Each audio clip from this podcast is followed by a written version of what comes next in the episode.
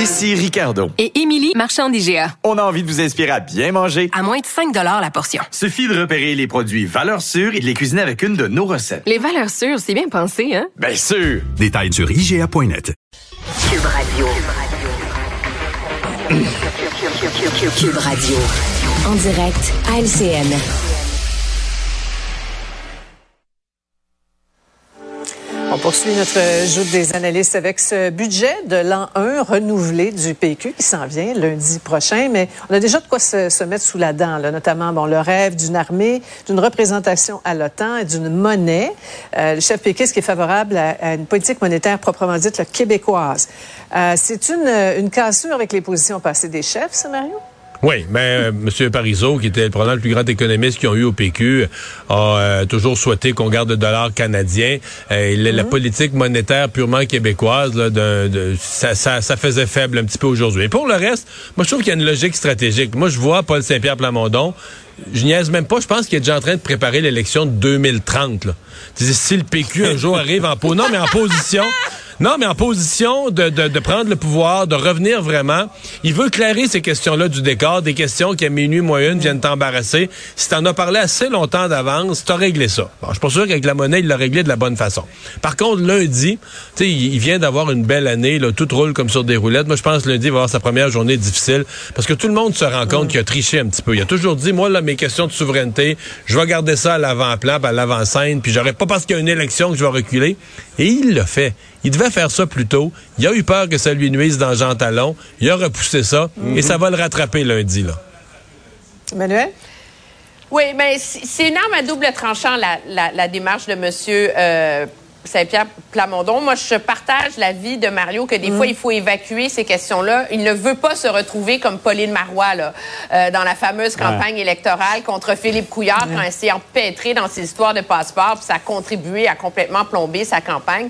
En, maintenant, c'est, en même temps, c'est une chose de rêver la souveraineté, c'est une autre chose de la définir, de l'articuler, de la chiffrer.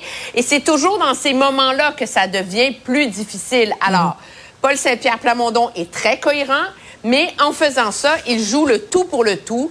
Il s'assume. Ça peut être très payant, mais ça peut aussi être extrêmement risqué. Sophie, on a tenu le débat à quelques reprises à, la joute, mais je vais citer mhm. deux des jouteurs. Mathieu Bocoté considère que c'est une erreur stratégique, que c'est mettre le doigt dans, le tordeur et que M.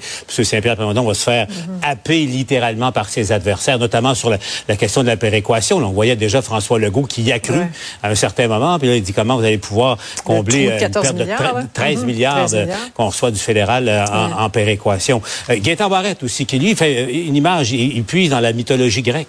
Il dit, plus ça va aller, plus Saint-Pierre Plamondon sera contraint de parler de la souveraineté, mais de manière concrète.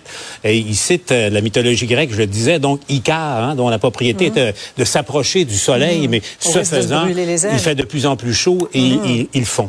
Euh, alors donc, est-ce que c'est ce qui va arriver à M. Saint-Pierre Plamondon à suivre? Hmm, intéressant. Emmanuel, un dernier mot?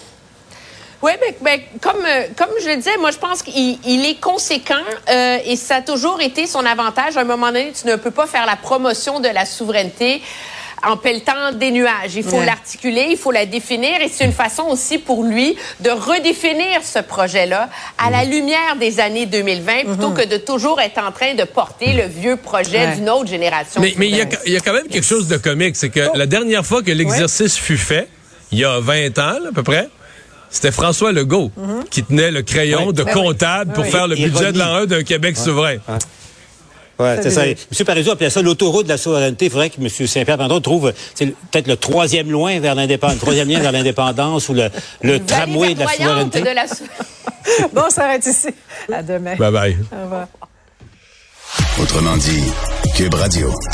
Ah voilà, c'est ce qui complète notre émission de ce jour. Un gros merci d'avoir été euh, avec nous. On a fait notre mieux pour vous résumer cette journée d'actualité. On se donne rendez-vous demain.